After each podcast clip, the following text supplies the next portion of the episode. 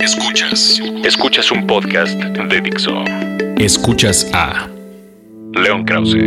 Epicentro. por Dixo, la productora de podcast más importante en habla hispana. Amigos, ¿cómo están? Me da mucho gusto saludarlos. Esta semana estoy grabando Epicentro desde Filadelfia, Pensilvania, en Estados Unidos, donde se está llevando a cabo la Convención Nacional Demócrata, la Convención Nacional del Partido Demócrata. Estoy en este momento para que pues imaginen, estoy en, un pequeño hotel acá, algunas 15 millas de Filadelfia, en donde se encuentra parte del equipo de Univisión. Estamos acá eh, acuartelados eh, para cubrir la Convención Nacional Demócrata en este par de semanas que llega cada cuatro años y que son para los periodistas que estamos interesados en la política estadounidense, pues algo parecido al, al supertazón. No puedo decir el mundial porque eso sí sería una exageración, pero para los que nos gusta la política estadounidense, las convenciones son pues el, el supertazón de los, de los eventos políticos. Eh, las tuvimos la semana pasada en Cleveland, ya hablamos desde allá en el, en el epicentro anterior, les platicaba yo pues eh, de mis experiencias allá, por lo menos en el primer par de días. Lo mismo haré acá, estoy grabando este epicentro el día martes, cuando faltan dos jornadas enteras dos jornadas y fracción eh, para que termine la convención la convención demócrata eh, ha sido eh, una experiencia aún más interesante mm, de lo habitual el presenciar ambas convenciones y el poder contrastarlas. Estados Unidos es un país que está dividido es una casa dividida. Hace muchos años, hace ya 11 años, escribí un libro eh, llamado exactamente así, La casa dividida, recordando aquella célebre frase, una casa dividida contra sí misma no puede mantenerse en pie.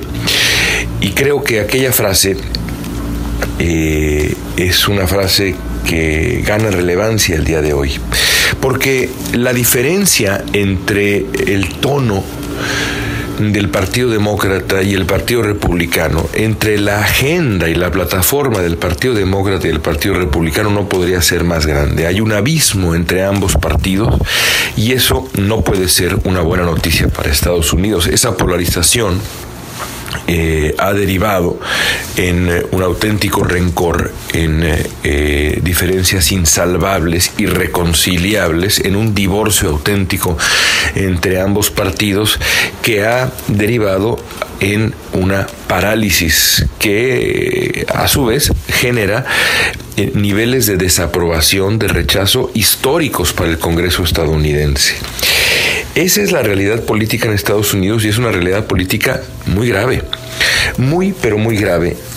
Y es quizá la primera conclusión que habría que sacar de este proceso electoral en, este país. Esas diferencias, gane quien gane la Casa Blanca, van a permanecer ahí e insisto, eso es una muy mala noticia. Y decía yo de la diferencia entre ambos partidos porque de verdad la experiencia de estar en eh, Cleveland con los eh, republicanos, escuchar al Partido Republicano hablar de un país que está cayéndose a pedazos, que está amenazado por dentro y por fuera, desde dentro y desde afuera, que ha perdido su lugar de preponderancia en el mundo eh, un país que tiene miedo de el cambio demográfico que ya está en marcha y que es irreversible. Estados Unidos es un país que dejará eventualmente de ser un país mayoritariamente blanco para ser un país de una enorme diversidad etnorracial y eso esa frase etnorracial la tomo para explicar precisamente la reacción que ha tenido eh, eh, el Partido Republicano y específicamente Donald Trump a ese cambio. Eh, acá los analistas han tratado de encontrar una definición para lo que hace Donald Trump y su versión del Partido Republicano y lo han hallado yo, yo he dicho siempre nativismo, antes que racismo, nativismo para explicar a Donald Trump, porque el nativismo ha sido parte de la historia estadounidense desde, pues desde siempre, desde prácticamente siempre, ya lo hemos dicho aquí en Epicentro, lo sufrieron los irlandeses, lo sufrieron los italianos, lo sufrieron los chinos, lo sufrieron los franceses, lo sufrieron los católicos, es decir, el rechazo al otro, eh, el, ver al otro eh, con sospecha, lo sufrieron los alemanes, la gran migración alemana del siglo XIX y ahora le ha tocado a los hispanos. Pero de acuerdo con, los analistas que han tratado de llegar acá eh, a, un, a, un, concepto unificador, algo que explique o que por lo menos defina lo que ha hecho Donald Trump y su partido republicano, pues eh, ese concepto es el etnonacionalismo. Eh, el nacionalismo que el nacionalismo digamos étnico que está defendiendo el partido republicano un partido que se ha transformado de ser un partido conservador cercano, digamos, a, eh, la, mm, derecha religiosa, eh, pero abierto al libre comercio y demás. Eh, no a la migración necesariamente, pero sí, pero sí a la, pero sí al libre comercio y en la época de Ronald Reagan, el gran héroe de los conservadores, abierto a, encontrar caminos para, para, darle la bienvenida a los inmigrantes. No hay que olvidar que la última gran, gran proceso de reforma migratoria, de amnistía, si se le quiere ver así, fue durante la era de Ronald Reagan. Ese partido por lo menos hoy en día no existe más y en su lugar está este partido etnonacionalista eh, eh, cerrado al mundo, eh, concentrado en sí mismo, que ha puesto de moda una suerte de nuevo aislacionismo, más allá del proteccionismo, un nuevo aislacionismo. Eso es lo que defiende Donald Trump y en, ese, en ese partido hay poco lugar para las minorías, hay poco lugar para los ajenos, hay poco lugar para los extranjeros, hay poco lugar para el mundo. El Partido Demócrata se ha convertido en todo lo contrario. En la Convención de Filadelfia el énfasis ha estado más bien en lo contrario, en la apertura, en la inclusión, un partido de brazos abiertos contra el partido de brazos cerrados que es el Partido Republicano. Yo creo que esa es una buena manera de definirlo. El Partido Republicano es el partido de la exclusión, el Partido Demócrata es el partido de la inclusión. Quizá el único tema en donde ambas plataformas del partido o varios o, ambos discursos del, partido se, han puesto de acuerdo es eh, eh, en, el rechazo al, libre comercio. Eh, Bernie Sanders, la figura de Bernie Sanders ha logrado acercar al libre comercio, el rechazo al libre comercio, en específico al famoso TPP, al acuerdo comercial eh, transpacífico, eh, a, la plataforma demócrata, y eh, ese rechazo que, también, digamos, arraiga y tiene que ver con la, indudable digamos, los, conflictos económicos, el, eh, la dificultad por la que ha atravesado buena parte de la población estadounidense, justamente en esta zona. Ya les platicaba yo la semana pasada de lo que vive Ohio, de lo que vive Pensilvania, de lo que ha vivido el llamado cinturón del óxido, esta zona de, tradicionalmente de manufactura en Estados Unidos que ha perdido, pues sí, muchos empleos y la gente está irritada en ambos lados del espectro político entre republicanos y demócratas con eso está dolida, está triste y de ahí este, este, este rechazo a la apertura comercial, a la cercanía económica con el mundo. En eso se parecen los, los, los, las plataformas de los partidos o los partidos, aunque habrá que ver qué dice Hillary Clinton al respecto, pero no se parecen en mucho más. Son partidos que no podrían ser más diferentes. Aquella convención republicana anclada en el miedo y arraigada en la tierra eh, populista y fértil del miedo al otro, del rechazo al otro, eh, fue de verdad notable.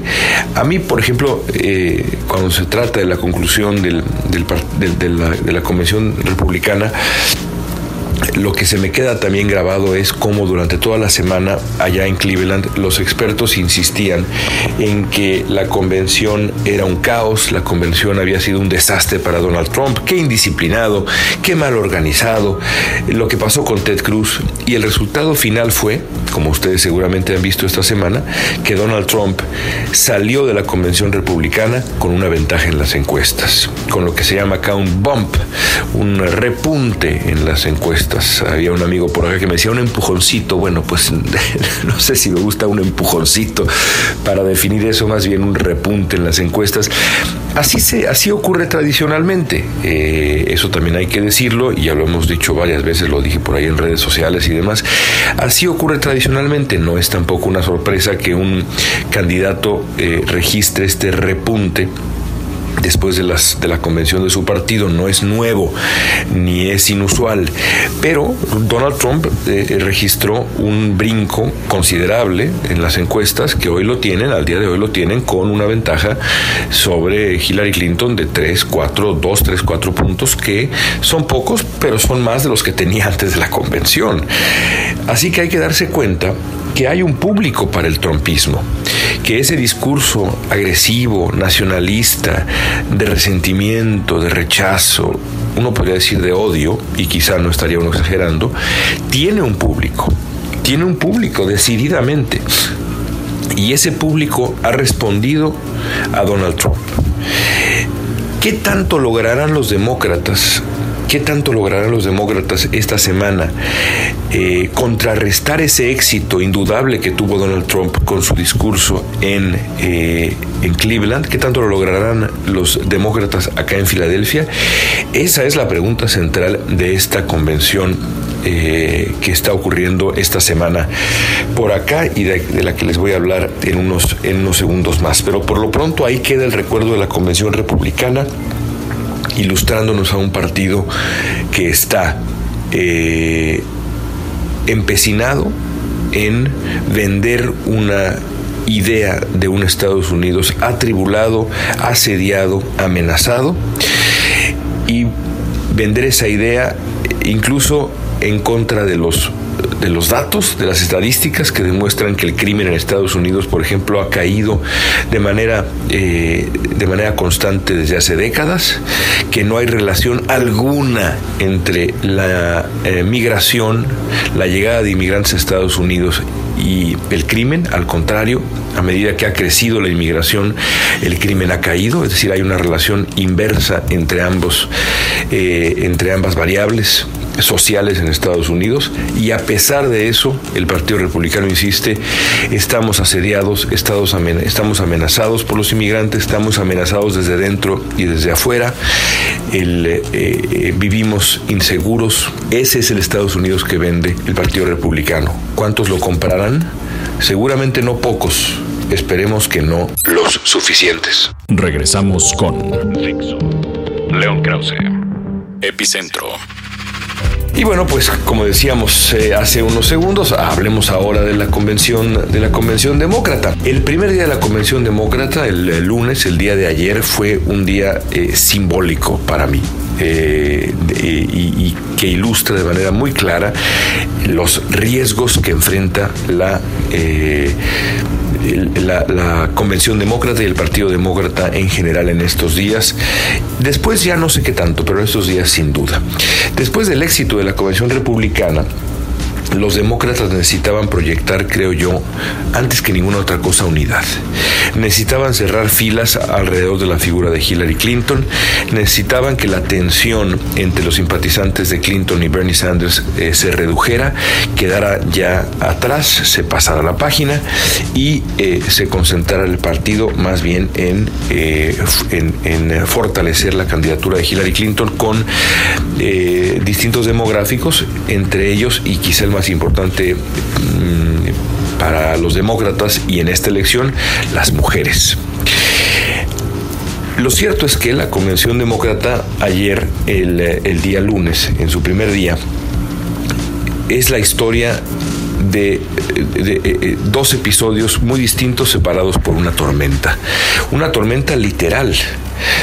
Dos partes divididas por una tormenta enorme que cayó acá en eh, Filadelfia, específicamente sobre la Wells Fargo Arena, aunque cayó en toda la ciudad, fue impresionante la tormenta. En la mañana, las calles de Filadelfia se llenaron de manifestantes pro Bernie Sanders y anti Hillary Clinton, en protestas que en muchos sentidos fueron más severas, sino más agresivas en tonos y más severas y numerosas que las que vimos en eh, la propia Cleveland. Después, en el principio de la convención, apenas comenzó la convención, el tono de los, de los simpatizantes de, de, Bernie Sanders y de Hillary Clinton fue subiendo poco a poco y comenzó una guerra de abucheos y aplausos y abucheos y aplausos que me hicieron sentir a mí y al resto de los periodistas que estábamos ahí que aquello iba a acabar mal, que la tensión entre eh, eh, unos y otros iba a ser tan grande que podía dar la impresión exactamente contraria a la que necesitaban los demócratas acá en Filadelfia. En vez de unidad, en vez de unión, fractura. Pintaba para ser un escándalo pintaba para ser un auténtico escándalo. Cada vez que se mencionaba el nombre de Hillary Clinton, los eh, simpatizantes de Bernie Sanders abucheaban con absolutamente toda su fuerza de verdad pintaba para hacer un escándalo, para hacer un, eh, ahí sí un caos y para transmitir eh, una, una fractura que hubiera lastimado severamente a Hillary Clinton y a su candidatura. Todo esto también relacionado con la eh, filtración de miles y miles de documentos del Comité Nacional Demócrata que demuestran una suerte de eh, em, actitud parcial a favor de Hillary Clinton. Y digo una suerte porque no hay eh, en hasta ahora en los, en los documentos que hemos visto ninguna muestra de algo ilegal.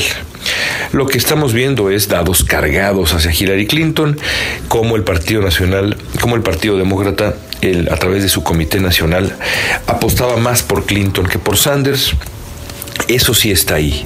Y eso ha sido suficiente para irritar, o fue suficiente y ha sido suficiente para irritar enormemente, con toda razón, a los simpatizantes de Bernie Sanders, aunque yo me quedé pensando, no por esto justifico nada, ¿qué veríamos si nos si pudiéramos leer los miles y miles de mensajes que partieron del Comité Nacional Republicano, del Partido Republicano sobre Donald Trump, ¿se imaginan ustedes de qué manera habrá operado eh, de manera tácita o explícita el Partido eh, republicano contra Donald Trump y a favor de candidatos mucho más establecidos, candidatos mucho más eh, orgánicos al propio partido, seguramente que lo veríamos de manera clarísima y dramática y es normal. Es decir, si uno, si uno supone que en la política eh, un partido político eh, va a responder con el mismo entusiasmo y va a proteger de la misma manera a un candidato que viene desde dentro del partido que a un candidato que llega desde afuera, pues no sabe uno nada de política. Por supuesto que lo ideal sería que la mesa estuviera eh, completamente pareja y demás, pero la política no funciona así. ¿Es ideal? No, no es ideal. Evidentemente no es ideal, pero la política es lo que es, es el deporte más rudo del planeta. Un, deporte que, eh, que, que, duele. Alguna vez, hace muchos años, eh, por razones extrañas, me pasó por la cabeza de pronto animarme a, por las razones, creo yo, más eh, virtuosas, animarme quizá a buscar un camino por ahí y a intentar hacer algo de política y, buscar un, puesto de elección popular y demás, empezar desde abajo y ver, ver en, qué, en qué ocurría esto, en, en qué terminaba eso, eso, digamos, cercano a mis años postuniversitarios, regresando de la maestría. Y lo descarté porque soy muy buena persona. porque soy buena persona porque no tengo un corazón que pueda eh, inclinarse por la maldad y a veces ni siquiera por la malicia, lo reconozco. He tenido que ganar malicia en la vida de otras maneras, pero, pero no es mi naturaleza sí es la naturaleza de los políticos, de la enorme mayoría de los políticos.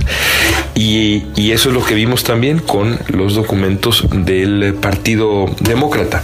En fin, eh, eh, todo esos, todos esos factores conspiraron para hacer del principio de la Convención Demócrata algo potencialmente muy grave y desastroso para el partido.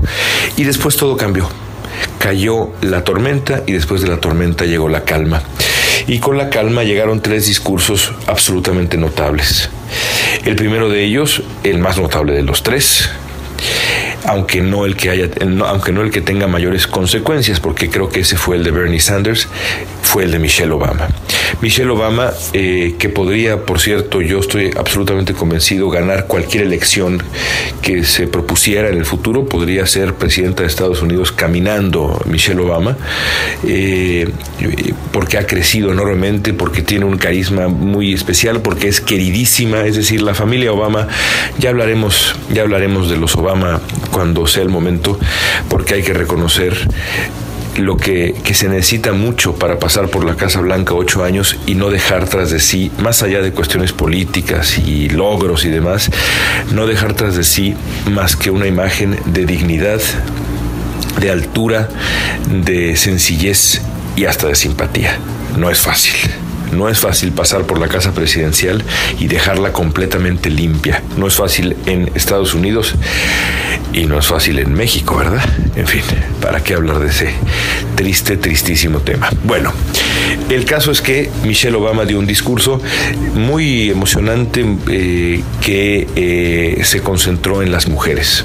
Se concentró en las mujeres porque es el demográfico que tienen que evitar los demócratas que se acerque a Donald Trump y creo que Michelle Obama lo logró. Después Elizabeth Warren, la senadora de Massachusetts, una mujer muy querida por la, el ala, el ala eh, digamos, izquierda, por decirlo así, el ala más a la izquierda del partido eh, del Partido Demócrata, eh, dio un discurso también, eh, no con esas alturas de oratoria de, Michelle Obama, pero un discurso muy efectivo, sobre todo en contraste con, con Donald Trump o, o, atacando a Donald Trump, que es lo que más le gusta hacer a la senadora Warren. Bueno. Y por último, Bernie Sanders.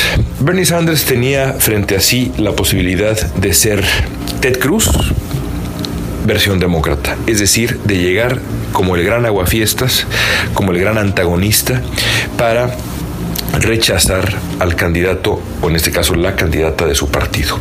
Podría haberlo hecho sin ningún problema Bernie Sanders. Es más, Bernie Sanders, a diferencia de Cruz, habría encontrado mayor eco en la convención de su partido. Ted Cruz, cuando rechazó a Donald Trump, no encontró eco, encontró abucheos. Si Bernie Sanders ayer hubiera dicho, tenemos que abrir este proceso de nominación y no acepto la candidatura de, Hillary Clinton, hubiera tenido éxito y esto se hubiera convertido en Filadelfia en un absoluto desastre, en un desastre completo para los demócratas. ¿Qué hizo Bernie Sanders? Absolutamente todo lo contrario. A diferencia de Ted Cruz, se disciplinó, se alineó, comprendió que ya había acabado esa primera etapa de la batalla que él había perdido y que su revolución, como él le llama, había perdido, digamos, el, el, la arena electoral, pero que había ganado en otras. Y esa es quizá la gran lección de Bernie Sanders. Bernie Sanders, que hace dos años era una figura completamente marginal en el Partido Demócrata, hoy se ha convertido en una suerte de gran líder moral del partido. Eh, modificó a, sus intereses o acercó a sus intereses la plataforma del Partido Demócrata, eh, incluido el rechazo al, TPP, en fin, se ha convertido para los demócratas en el gran líder moral. Si esas posiciones eh, resultan, no resultan eh, razonables, o sobre todo, más interesante, todavía más importante, no nosotros, sino más bien el electorado, el electorado estadounidense, si le resultan atractivas al electorado estadounidense, eso ya lo veremos en la en la elección, pero lo cierto es que, es que Bernie Sanders emerge de Filadelfia como un ganador y como un hombre que entendió a la hora buena que había que convencer a sus seguidores que a pesar de haber perdido la batalla electoral durante las primarias, ahora venía una guerra mucho más importante, que es la guerra contra un hombre que sí, a diferencia de Hillary Clinton, es exactamente lo contrario y representa exactamente lo contrario a los valores del Partido Demócrata y ese hombre es Donald Trump. Así transcurrieron las primeras horas de la convención eh, de la convención demócrata. Eh, los días que vendrán nos pondrán enfrente a Bill Clinton, a eh, Joe Biden, a Barack Obama, a la propia Hillary Clinton, por supuesto, a Tim Kaine, el candidato vicepresidencial, que seguramente va a hablar en español, y a una larga lista de luminarias del partido, porque a diferencia de lo que pasó en Cleveland, acá absolutamente están todos los demócratas. La próxima semana, cuando hablemos, ya tendremos encuestas y yo apuesto que, así como hoy Donald Trump está 3, 4 puntos arriba de Hillary Clinton, la próxima semana lo lógico es que sea Clinton la que esté 2 o 3 puntos arriba de Donald Trump. Ya veremos si tengo o no tengo razón. Y por lo pronto, amigos, les agradezco que se hayan aventado todo este epicentro de política estadounidense, aunque supongo que aquellos que siguen este podcast ya saben pues la naturaleza de mis pasiones. Les mando un abrazo muy cariñoso y nos escuchamos la próxima semana. Dixo presentó a León Krause. Epicentro.